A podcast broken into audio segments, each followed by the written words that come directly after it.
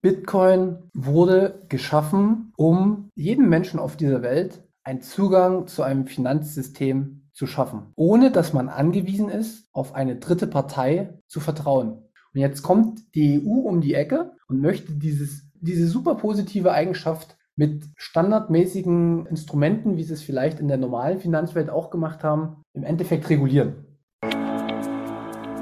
Wir leben jetzt zwar in Europa und wir sagen, bei uns ist alles super und top, aber wenn jetzt Listen erstellt werden, wo überall nachgehalten wird, wer wie wo was besitzen soll an Bitcoins, was auch überhaupt gar nicht geht, wie will man denn überhaupt nachweisen, dass das auch wirklich meine Wallet ist? Oder wie will man denn nachweisen, dass ich die nicht verloren habe? Also das sind, das sind jetzt so Mechanismen, die in Gang gesetzt wurden, die ich jetzt auch schon erzählt habe, dass man immer mehr das Handeln von uns einschränkt, dass man über alles einen Überblick haben will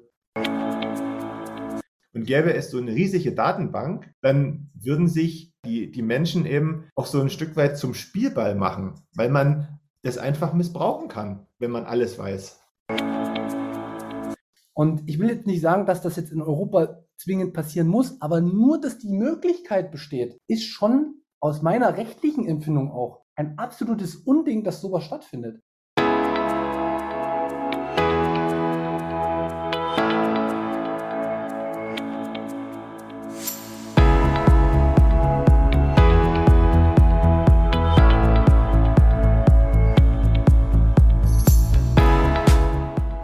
Hallo liebe Leute, bekanntlich führen viele Wege nach Rom.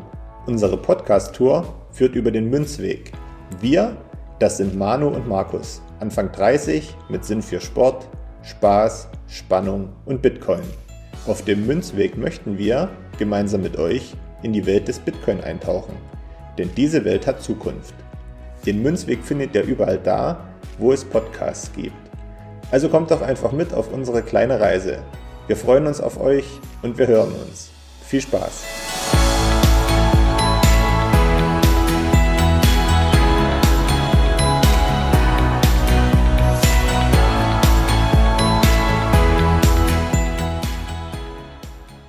Hallo und herzlich willkommen zur 37. Folge Münzweg der Bitcoin Podcast. Ich bin's Markus und Überraschung, Überraschung, zum zweiten Mal in unserer Geschichte sitzt mir mein Gesprächspartner live gegenüber und das ist der Manu. Hi Manu. Hallo Markus, welch wirklich komische Situation. Man kennt sich normalerweise nur von Zoom, aber jetzt dir gegenüber zu sitzen, das ist ein anderes Feeling. Das ist ein vielversprechendes Zeichen, dass das eine sehr gute Folge werden wird heute wieder. Ja, okay, vielleicht müssen wir nochmal einordnen, dass wir uns, was den Podcast angeht, nur von Zoom kennen, zumindest über, überwiegend. Ja. Uns zuvor aber schon ein paar ja, Jahrzehnte kennen. Ja, genau, stimmt. Guter, guter Hinweis. Wie geht's dir?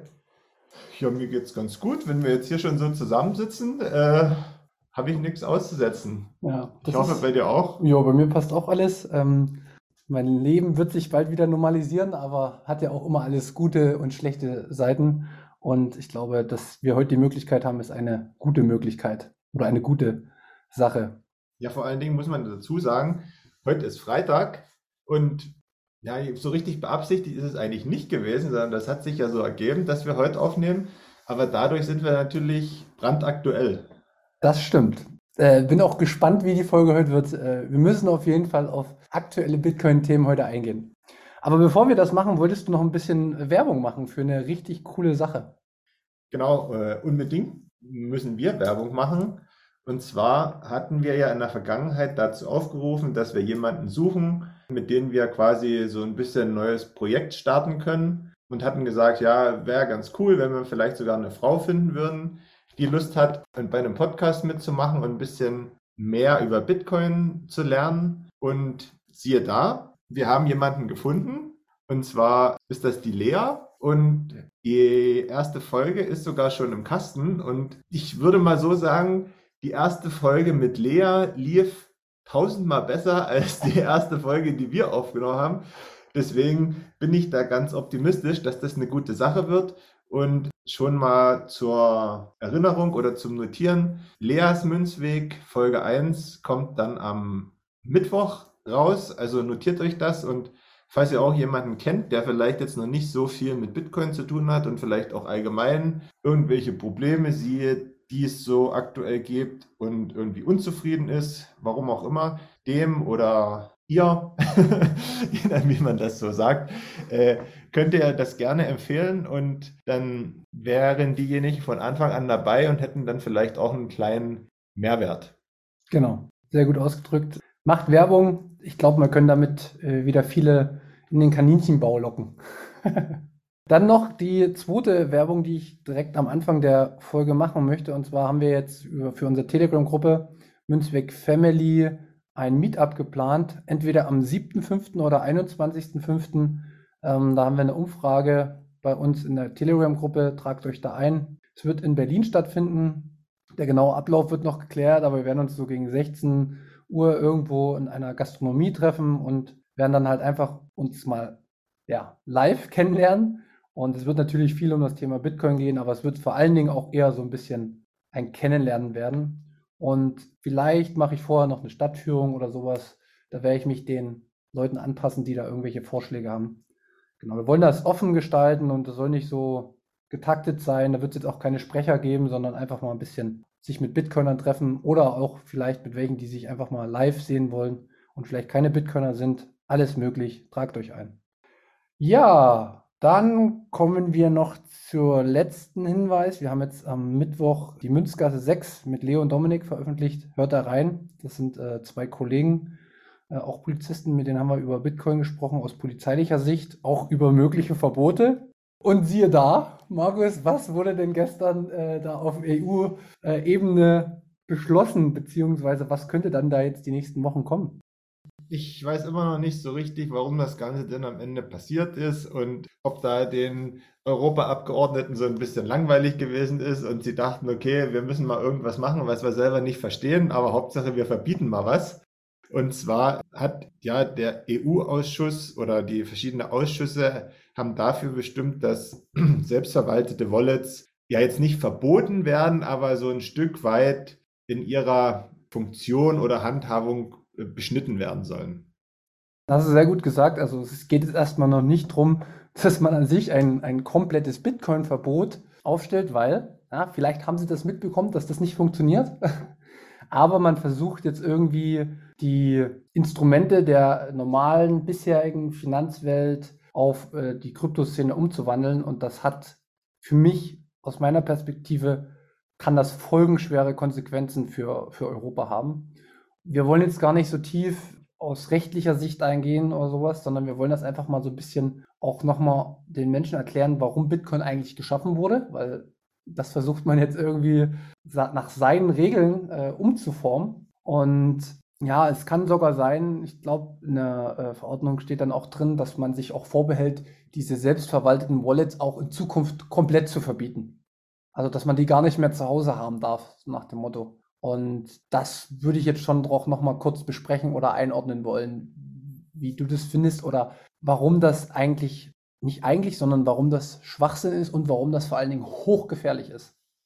Ja, vielleicht grundsätzlich erstmal dazu, dass es denkbar wäre, dass so ein wirkliches Verbot kommt, dass man so ein Wallet, also meinetwegen eine Bitbox oder ein Ledger oder was es da alles so gibt, zu Hause liegen haben darf oder nicht mehr liegen haben darf. Also ich persönlich halte das so ein bisschen für Schwachsinn, weil wer wer sagt mir denn oder wer kommt denn da vorbei und sagt, hallo, haben, Sie, ein Wallet liegen, zu Hause liegen? Ja, und da werde ich ja wahrscheinlich nicht sagen, ja klar, kommen Sie mit, ähm, hier bitte. Ja, ja, und wir wissen jetzt nicht, ob das jetzt jeder weiß, der zuhört, aber was so eine Wallet letztendlich eigentlich nur darstellt, ist die Verwahrung des Schlüssels. Und der Schlüssel ist runtergebrochen wie nur 12 oder 24 Wörter. Und diese 12 oder 24 Wörter, die kann ich mir letztendlich auch nur merken.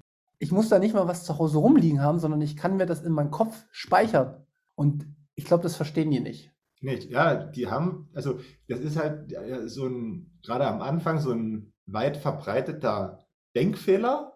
Den kann man ja oder kann man niemanden übel nehmen, weil das ja auch so ein Lernprozess ist, zu verstehen, wie das funktioniert.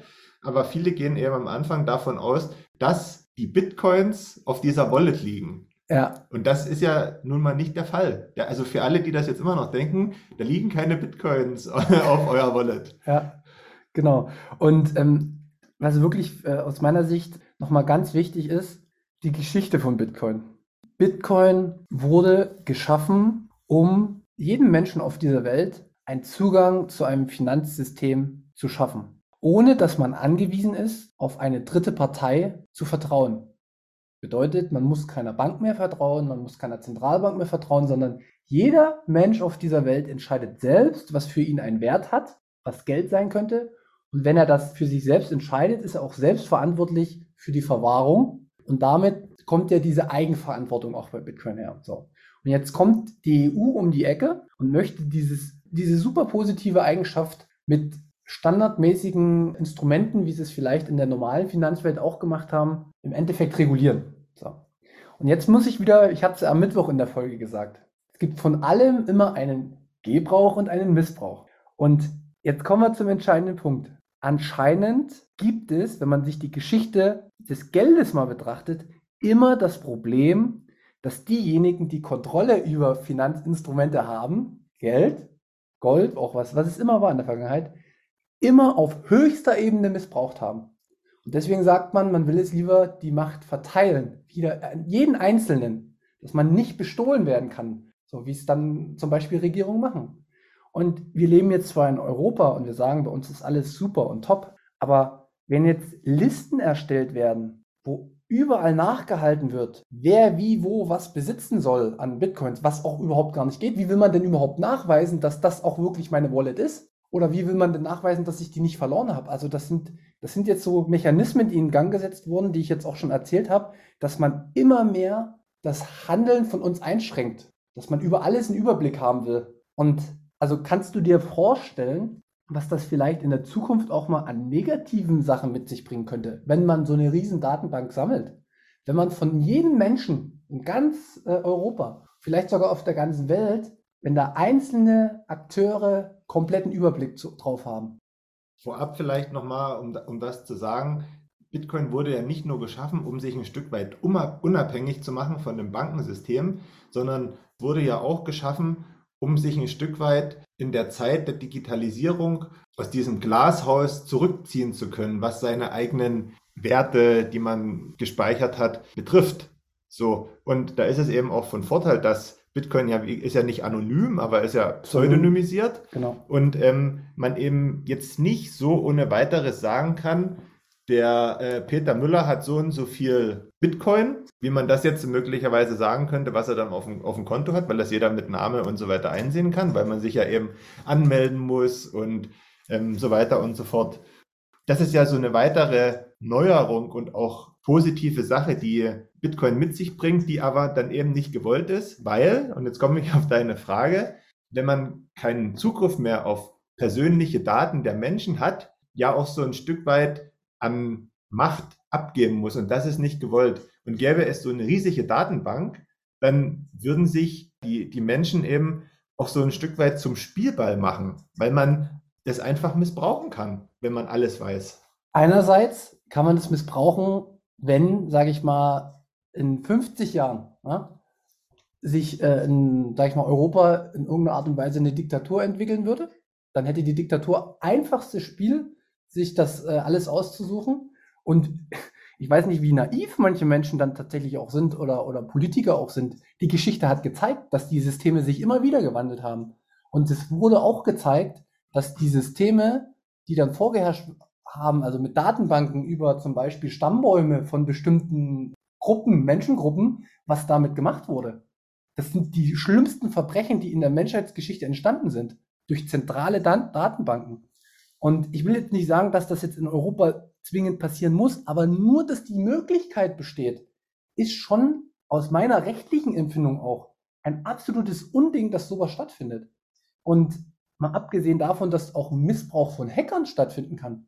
Wir sehen es immer wieder, dass selbst bei Apple oder bei anderen großen Firmen Daten geklaut werden, weil es halt nicht sicher ist. Es ist immer ein zentraler Datenpunkt, ist immer eine Gefahr für alle, wo die Daten dann auch gelagert werden. Und deswegen versucht man es ja dezentral zu halten, so wie das Bitcoin-Netzwerk dezentral ist. Keine zentralen Angriffspunkte. Und alles mit folgender Begründung. Sie möchten, das äh, sage ich mal, Schwarzgeld oder ja, die illegalen Finanztransaktionen möchten sie überwachen in Europa. Und sie möchten auch dementsprechend, habe ich jetzt auch gelesen, ja, äh, da wurden sofort wieder so Wörter gebracht, ja, wie Kinderschänder und Kinderpornografie, die dadurch finanziert werden. Und das ist schlimm, wirklich schlimm.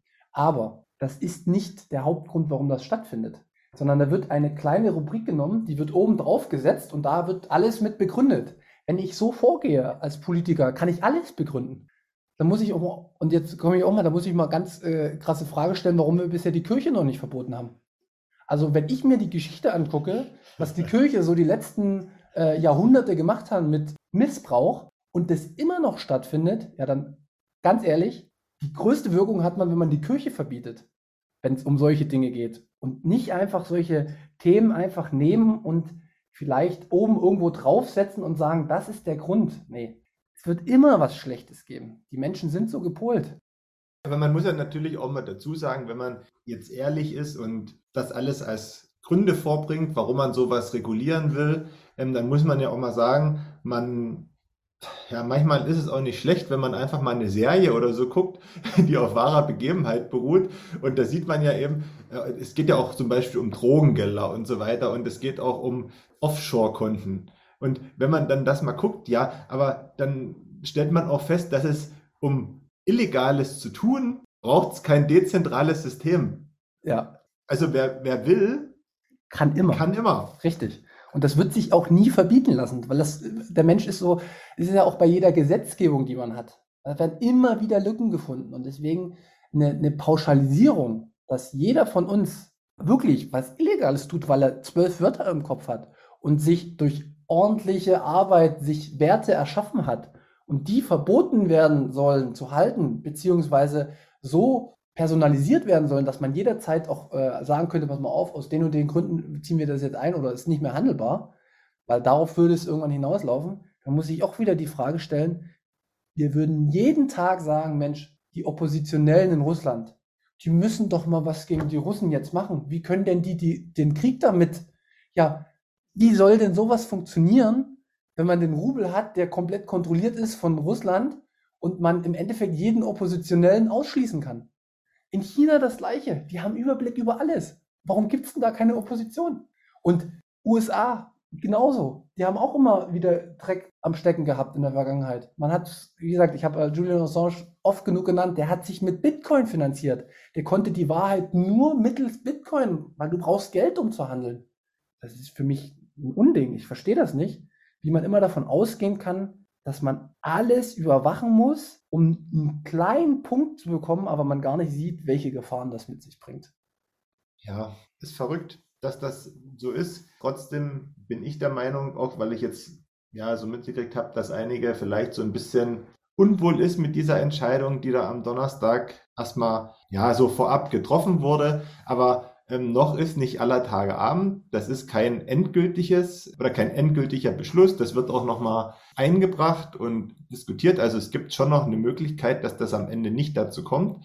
Aber selbst wenn es dazu kommt, bin ich der Meinung, dass man dann nicht so den Teufel an die Wand malen sollte, weil erstens ist Bitcoin zu stark und ich glaube, es braucht sich auch niemand Gedanken machen, dass er das, was er bis jetzt in dieses Thema gesteckt hat, alles für die Katz gewesen ist danach, weil es gibt so viele Möglichkeiten und auch so viele Menschen, die dafür sorgen, dass es diese Möglichkeiten gibt, dass Bitcoin einfach weiter bestehen wird und man da, ja, ich will jetzt nicht sagen, man machen kann, was man will, aber schon sehr, sehr, sehr viel unternehmen müsste, dass man das dann wirklich als gescheitert betrachten kann. Scheitern wird es nicht. Ja. Mir tut es aber halt für die, für die Menschen leid, weil letztendlich mir geht es auch überhaupt gar nicht, falls dieser Eindruck entsteht, oh, jetzt, jetzt hat Manu Satoshis und jetzt sieht er die äh, Fälle davon schlippen. Nee, darum geht es mir gar nicht. Ich, ich werde die äh, eh nicht mehr äh, verkaufen. Ich werde die auch nicht mehr in Euro umwandeln, sondern ich weiß, dass ich die auch peer-to-peer, -peer, also von Person zu Person, na, ich kann dir, wie ich es dir schon mal gesagt habe, jetzt einfach meine äh, Seed Phrase geben mit den und den äh, Größenordnungen drauf und kaufe mir ein Fahrrad von dir. Und schon habe ich dieses Mittel genutzt, weil wenn das für dich dann auch einen Wert hat, dann entsteht da auch trotzdem ein Handeln. Und das wird man nicht verbieten können. Das Problem ist für mich nur, dass ganz, ganz vielen Menschen jetzt dadurch ein Weg versperrt wird. Weil wenn die jetzt einsteigen, in, in, sag ich mal, ins beschäftigen sich jetzt mit Lea, mit Bitcoin und sagen sich Menschen halb, ja, doch, das finde ich ganz gut. Ja, ich will ein bisschen mehr Unabhängigkeit, ich will ein bisschen mehr das Selbstverwalten. Dann sind die Daten überall hinterlegt. Und wenn man dann sagt, not your keys, not your coins, das ist ja der Hauptspruch, ja, man will Eigenverantwortung und wenn man diese Eigenverantwortung dann möchte, dann sind die Daten irgendwo gespeichert. Und das ist super gefährlich, wirklich super gefährlich. Und deswegen, mir geht es null um uns, um mich, um auch nicht um alle anderen Bitcoiner, die wissen eh sich, äh, sage ich mal, zu wehren, beziehungsweise richtig zu handeln, aber alle Neuen, die Anfänger, um die geht es uns ja. Für die ist das eine ganz, ganz schlechte Verordnung, die da auf den Weg gebracht wird. Ja gut, das sorgt einfach auch ein Stück weit für, für Abschreckung. Und das ist ja dann auch so ein, so ein Mittel, dem man sich dann gerne bedient, um vielleicht den Space jetzt nicht so schnell wachsen zu lassen, sondern das ein bisschen einzuschränken. Aber wie gesagt, ich glaube, unser gemeinsamer Rat oder Empfehlung ist einfach, dass man sich davon jetzt nicht abschrecken lassen sollte, auf keinen Fall, weil es ist ja, oder man kann es ganz einfach sagen, wenn man an eine Sache glaubt, dann sind solche Versuche der Regulierung und Einschränkung, wie es jetzt am Donnerstag stattgefunden hat, eigentlich nur so ein kleiner Brocken, der einen mal so über, über den Weg rollt, aber der einen jetzt nicht so sehr stören muss, denke ich. Ja, genau. Also es wird weitergehen, aber was mir trotzdem wieder nochmal einfällt, ein negativer Punkt, den ich auch nochmal beleuchten will, ist, dass wir uns für eine neue Technologie damit verschließen. Also Nehmen wir mal an, eine Firma möchte jetzt in, in Deutschland Bitcoins verkaufen, eröffnet es, die wird mit einer, einer Regulierung konfrontiert, dass man nicht mehr wettbewerbsfähig ist auf der Welt. Und wie gesagt, wenn das in Europa verboten wird, kann ich trotzdem noch in den USA, in Südafrika, in überall, äh, Südamerika sowieso, El Salvador, ist es ein offizielles Zahlungsmittel, das muss man sich auch mal auf der Zunge zergehen lassen, dass man dann so, solche Regularien da äh, anschiebt. Und wir werden in Europa uns die Zukunftstechnologien selbst verbauen, einfach nur, weil Menschen unwissend entschieden haben. Und ich stelle mir immer die Frage, wenn man da so unwissend in dem Parlament sitzt, ob man das auch für die Zukunft vertreten kann, was man da beschließt. Und das stelle ich in Frage. Also das stelle ich äh, massiv in Frage, ob, sie, ob diejenigen, die die Entscheidung da getroffen haben, sich darüber bewusst sind, welche negativen wirtschaftlichen Auswirkungen das für die nächsten zehn Jahre auf Europa haben könnte. Aber wie gesagt, dann ist das halt so. Wenn die Menschen das so wollen, das scheint ja so zu sein, es schreckt sich ja auch niemand groß auf, außer des Bitcoin-Space, dann kann man den Menschen tatsächlich wahrscheinlich auch nicht helfen. Ja gut, da muss man aber vielleicht sagen, wer soll sich denn aufregen? Diejenigen, die sich mit Bitcoin noch nicht beschäftigt haben, denen ist es wahrscheinlich egal, weil ich weiß nichts davon. Und diejenigen, die sich mit Bitcoin und vielleicht ein paar Shitcoins beschäftigt haben und lieber so Shitcoin-Fans sind, die werden natürlich dann sagen, okay, Wasser auf meine Mühle. Ja, das Problem ist, die werden aber auch ein Stück weit beschnitten. Also ja. Äh, die haben, die kommen natürlich auch in die Regulierung, aber ein Shitcoiner möchte ja die nicht ewig halten, sondern der nutzt es ja nur zum Traden. Also ja. das ist ja genau das, was 80, 90 Prozent der Menschen überhaupt nicht wollen, diese, diese Finanzinstrumente, die da überall entstehen, sondern der normale Mensch, also so bin ich zumindest auch gepolt, der möchte ja einfach nur einfach nur das, was er erarbeitet hat, auch wirklich gespeichert bekommen. Und dafür ist Bitcoin das beste äh, Mittel. Ja. Ähm, ja, wir wollten eigentlich noch ein Thema angehen, was ein bisschen für Aufregung gesorgt hat. Ich weiß nicht, wie, wie viel Zeit haben wir denn jetzt schon äh, verbraucht? Ach, wir können, wir können das gerne noch anschneiden. Ich wollte es gerade eben schon einbringen, als du von Unwissenheit gesprochen hast. Ja, okay. Weil das da ganz gut reinpassen würde, denke ich. Ja. Wir können es ja mal noch aufmachen. Ich denke mal, das beschäftigt ja oder hat auch viele beschäftigt. Ja. Genau. Äh, es geht halt wieder um, um so ein Thema, dass Bitcoin sich verändern soll, weil der Energieverbrauch so groß ist. Und diese Kampagne, die wurde von, den, von Greenpeace äh, gestartet. Ähm, die haben im Hintergrund da auch finanzielle Mittel bekommen durch einen, andere Kryptowährung-CEO von, von Ripple. Der hat da sehr viel Geld mit reingesteckt. Und zwar, es geht darum, dass man Bitcoin, das Protokoll verändern soll, beziehungsweise den Code und äh, von Proof of Work, was diesen Energieverbrauch ausmacht, auf Proof of Stake. Das ist das, was fast alle anderen Kryptowährungen haben, umsteigt und damit würden 99 Prozent der Energieverbrauchs aufgehoben werden. Wie gesagt, auf den ersten Blick scheint das logisch, aber man braucht wirklich nur den zweiten Blick wagen und dann merkt man auch wieder, welche schwerwiegenden Folgen das haben könnte, wenn sowas tatsächlich, also mal abgesehen davon, dass es wieder nicht geht. ja. Aber Also vielleicht muss man auch anfangs erstmal noch dazu sagen, dass das und hinter diesem Vorhaben eine unglaublich große Doppelmoral steckt. Ähm, ich hatte gelesen, dass Greenpeace, also wir wollen jetzt nicht irgendwie groß gegen Greenpeace haten und so, aber es bietet sich ja vielleicht gerade so ein bisschen an, weil es halt viele Unstimmigkeiten gibt bei dieser ganzen Geschichte. Und zwar hatte Greenpeace selbst wohl von 2014 bis 2021 Spenden in Bitcoin erhalten. Also es gab die Möglichkeit, an Greenpeace zu spenden und erst 2021 wurde das eingestellt. Ich glaube mit der Begründung, dass einfach Bitcoin einen zu hohen Energiebedarf hat und das natürlich schlecht für die Umwelt ist. So, jetzt hat man natürlich mit dem neuen Vorhaben sich indirekt wieder einer anderen Kryptowährung geöffnet. Und warum hat man das wahrscheinlich auch gemacht? Weil nicht nur dieser Gedanke Umweltschutz dahinter steckt, sondern weil der CEO der anderen Kryptowährung auch ein schönes Köfferchen mit in den Raum gestellt hat. Ich sage ja immer ein bisschen Papier unter den Kaffee. ja. genau, also das, das kennt man ja mittlerweile, das haben wir schon öfter mal beschrieben. Was für mich da irgendwie sehr eindeutig herauskommt, und das ist das, was mich auch bei Bitcoin fasziniert ist, man merkt, warum Menschen handeln. Also warum machen die die Kampagne? So, einerseits, weil sie auf den ersten Blick vielleicht den Energieverbrauch schlecht finden und auf der zweiten Seite, weil aber sie jemand unterstützt dabei, diese einfache Meinung in eine Kampagne um. Sie haben eine Internetseite gemacht und das alles beschrieben, wie furchtbar das ist. Und dann stellt man sich die Frage, haben die sich schon mal überlegt, warum entstehen denn überhaupt so viele, was ich immer sage, Fehlanreize auf der Welt? Woher kommt es? Und was passiert, wenn man das mit dem Proof of Work ändern würde? Welche, welche Situation würde sich automatisch wieder ergeben? Das ist nämlich wieder einzelne Instanzen auf lange Sicht Kontrolle über das wichtigste Medium in unserem zwischenmenschlichen Handeln bekommen. Und dann entscheiden wieder Einzelne, was richtig ist für die Zukunft. Und man sieht es, dass wenn Einzelne über die Zukunft entscheiden, was richtig sein soll, ist es meistens falsch. Weil niemand wird es wissen und jeder hat seine eigenen Interessen ne? und die werden dann immer durchgesetzt. Ich würde so gern immer mit den Leuten mal reden und fragen, ob die verstehen, was Geld ist. Ne?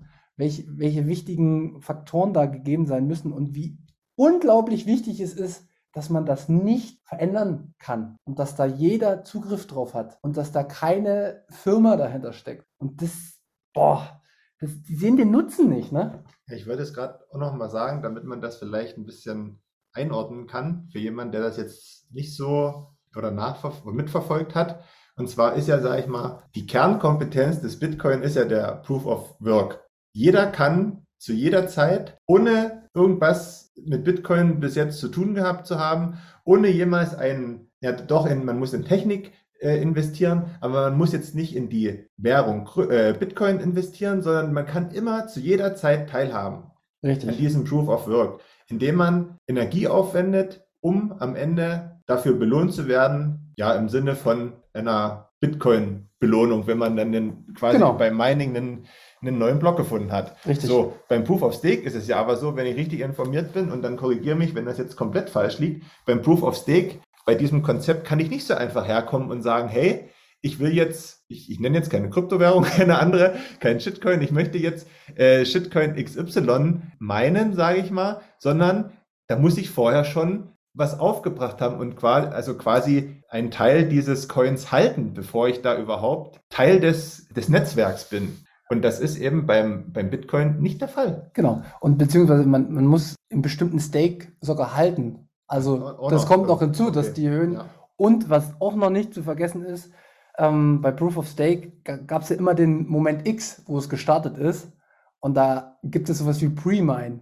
Und alle, die sich mit Kryptowährungen aus, abseits von Bitcoin mal beschäftigen, stellt mal die Frage, bei allen Dingen, stellt mal die Frage, Pre-Mine, also wer hat die Ausschüttung bekommen und wie wurde die verteilt? Und wie ist das jetzt noch nachvollziehbar? Und äh, wie viel, wie viel Geld muss man überhaupt investieren, um in diesen Pool mit reinzukommen? Ich meine, bei Bitcoin ist es aktuell auch so, dass man wahrscheinlich relativ viel Geld aufwenden muss, um zu meinen, ne? weil das technologisch auch sich sofort entwickelt hat. Aber, aber, es ist die Zufälligkeit, die da eine Rolle spielt. Und wir haben es auch in der Vergangenheit schon gehabt, dass einfach jemand mal gemeint hat, der hat sich so einen, so einen Rechner für 3000 Euro gekauft, hat den laufen lassen und siehe da, nach ein, zwei Wochen hatte zufälligerweise den Block gefunden und hat 6,25 Bitcoin ausgeschüttet bekommen. Das sind ja umgerechnet irgendwas um die 180, 200.000 Euro gewesen. Und das war Zufall. Und das hat man bei den anderen nicht. Ja. Und das muss man verstehen, dass das ganz, ganz entscheidend und wichtig ist, dass man das nicht abschalten kann. Und es ist vor allen Dingen, kommen wir jetzt vielleicht so Richtung Ende, es geht ja auch um die Sicherheit des Netzwerkes. Also der Proof of Work sichert ja letztendlich die Blockchain ab. Und umso mehr Energie reingeht, umso sicherer wird es, dass sich da keine einzelne Identität drüber Macht verleihen kann. Und es ist mittlerweile so sicher, das System, dass nicht mal, weiß ich nicht, wenn sich jetzt äh, USA, China, Russland zusammentun würden und auch sagen würden, ja, jetzt leg mal los mit Mining und wir machen das alles, selbst dann würde äh, wahrscheinlich schon wieder Möglichkeiten geben, das abzufangen. Und das ist ein, ein, ein, ein, ein super, super Nutzen wieder fürs einzelne Individuum, für die einzelne Person, die sich sicher sein kann, das Netzwerk ist, obwohl es dezentral ist, so sicher, dass ich mir keine Gedanken machen muss, dass da irgendjemand mal Kontrolle drüber kriegt. Und ja, das ist dann der dritte Blick, der vierte Blick, aber den geht niemand. Und kommen wir vielleicht nochmal zu, zum nächsten Punkt. Wenn die so bei diesen Themen umgehen, das ist auch was immer wieder mitschwingt. Alle Leute machen sich unglaubwürdig für die Zukunft. Wenn man einfach nur nach dem ersten Blick losschreit. Und die Leute werden an Glaubwürdigkeit verlieren, weil die Zeit wird es zeigen, dass Bitcoin der Nutzen um ein tausendfaches größer ist als die vielleicht vermeintlichen ähm, Nebeneffekte, die schlecht sind. Wobei das mit Energieverbrauch, das ist, wenn man das durchdenkt, das ist quasi nicht schlecht, sondern Bitcoin ist sogar das grünste Unternehmen, äh, wenn man das mal als Unternehmen bezeichnet, als dezentrales, was es gibt, wenn man das mal vergleicht jetzt mit anderen. Die, die Miner oder die großen Mining-Farmen versuchen sich ja schon dort anzusiedeln, wo man im Prinzip mit erneuerbaren Energien meinen kann, weil sich mit einhergebrachten Energieformen da ähm, versorgen zu lassen, wäre ganz einfach zu teuer und damit einfach nicht rentabel am Ende. Und, und darum geht es in Miner. Der Miner ist aufgrund des Anreizsystems angehalten, den billigsten Strom zu verwenden. Und der billigste Strom, da kann man jetzt auch Statistiken angucken, entsteht immer durch erneuerbare Energien. Weil erneuerbare Energien, ja, kann man jetzt auch wieder sagen, es geht immer darum, wer produziert den Strom, was muss man dafür machen. Ja, ich, brauch, ich baue einmal eine Solarpanel, die setze ich hin und dann war's das. Und bei anderen muss auch immer sehr viel menschliche Arbeit noch reingesteckt werden, um die Energie zu gewinnen. Und deshalb sind erneuerbare Energien, wenn es normal läuft, wenn es nicht subventioniert oder irgendwas ist, ist es das billigste, ist der billigste Strom, den es auf der Welt gibt. Und dementsprechend fördert Mining sogar den Umstieg auf erneuerbare Energien. Aber man, muss, man müsste den Markt mal freien Lauf lassen, in Deutschland zum Beispiel. Ähm, wir hatten das auch schon mal in der Gruppe, weißt du das noch, wo der eine geschrieben hat, der in irgendeiner Milchproduktion oder Käsefabrik arbeitet, was, ja, was der erzählt hat. Lebensmittelbetrieb, ja. Und, und er hat geschrieben, dass dieser Lebensmittelbetrieb einen Anreiz hat, vom deutschen Staat die Kühlung laufen zu lassen, obwohl nichts drin ist. Weil er Geld dafür bekommt, Energie abzunehmen, weil ansonsten das Stromnetz überlastet wäre. Also nicht Energie, sondern Strom. Ja. Und das muss man sich mal, was, was wir mittlerweile für ein, ein Anreizsystem geschaffen haben, weil wir im ersten Schritt immer denken, das ist richtig, das ist gut. Ja. Aber die Praxis zeigt, dass es nicht funktioniert. Und das, ah, ja, und das sind ja eben auch die Sachen, die, die weiß halt niemand, ne? Die weiß halt nur jemand, der direkt damit konfrontiert ist. Sonst weiß das niemand. Ja. Ne? Das ist krass. Ne, wir, wir, verkaufen auch unseren Strom, also wir, wir geben jetzt zum Beispiel an Polen Strom und wir sagen, ja, nehmt das mal ab. Und wenn die sagen, nee, brauchen wir nicht, dann sagen sie, na hier, pass mal auf, ich gebe euch sogar Geld dafür ja. nochmal. Oder äh, wir beheizen hier die, die äh, Schienen im Sommer weil, man, weil das Netz sonst überlastet wäre mit dem Strom von Erneuerbaren. Na logisch, wenn draußen 35 Grad sind und äh, die Panel gehen da los und ähm, irgendwie noch Wind, dann ist zu viel. Und das löst eigentlich das Problem der erneuerbaren Energien. Auf lange Sicht gesehen, mit auch technischen Entwicklungen gehört alles mit rein, aber wir sehen es auf der Welt schon. Und in Europa findet es wieder nicht statt, weil der Strom zu teuer ist, weil wir wieder angefangen haben, einer entscheidet oben, wie es richtig ist, oder denken alle, das ist richtig. Ich würde mich gerne mal mit Luisa Neubauer darüber unterhalten. Ich mich nicht.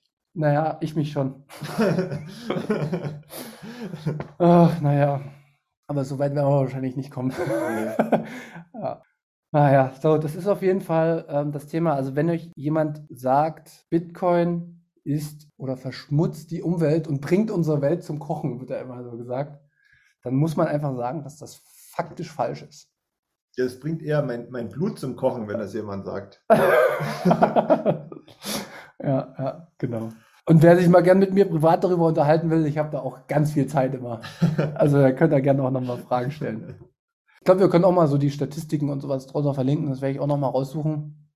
Da kann man hier von einer angesehenen Universität, äh, Cambridge University, die haben da auch äh, Berichte drüber gemacht. Ähm, das können wir mal verlinken. Da könnt ihr euch das tatsächlich mal angucken und nicht einfach wieder nur dem Mainstream folgen und nach dem ersten Gedanken aufhören mit Denken, weil das passiert mir eh viel zu häufig. Ja, genau. ja, ich würde sagen, dann sind wir durch für heute. Ja, ich denke auch. Das reicht dann. Wir haben genug rumgepoltert heute, oder? Ja, ich weiß nicht, wollen wir es verraten diesmal? Was, was verraten? Also eigentlich hatten wir schon mal eine Folge aufgenommen. Ja, kannst du verraten. Ich glaube, das können wir verraten.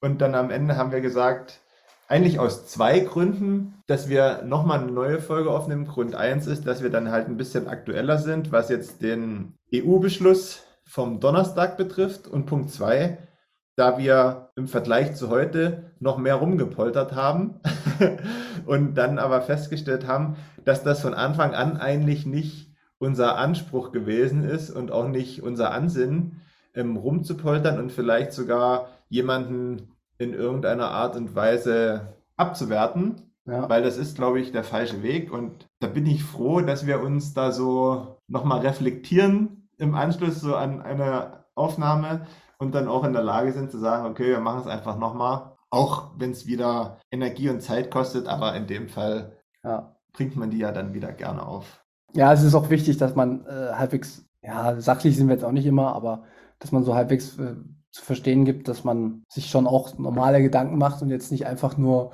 rumflucht, sondern dass man wirklich die Fakten auf seiner Seite hat. Und das ist so. Ähm, wie gesagt, beweist uns das Gegenteil. Dann können wir auch gerne drüber diskutieren. Aber ja, es ist einfach wichtig, dass man sich nie, egal was passiert, in irgendeiner Art und Weise zu radikal äußert, finde ich. Und da muss ich mir für die letzte Folge einfach sagen, dass ich da in, in, so, in so, einer Spirale war, wo, wo ich äh, Dinge gesagt habe, die, die mir schon nach der Folge nicht mehr richtig gepasst hat. Ja. Na gut. Gut.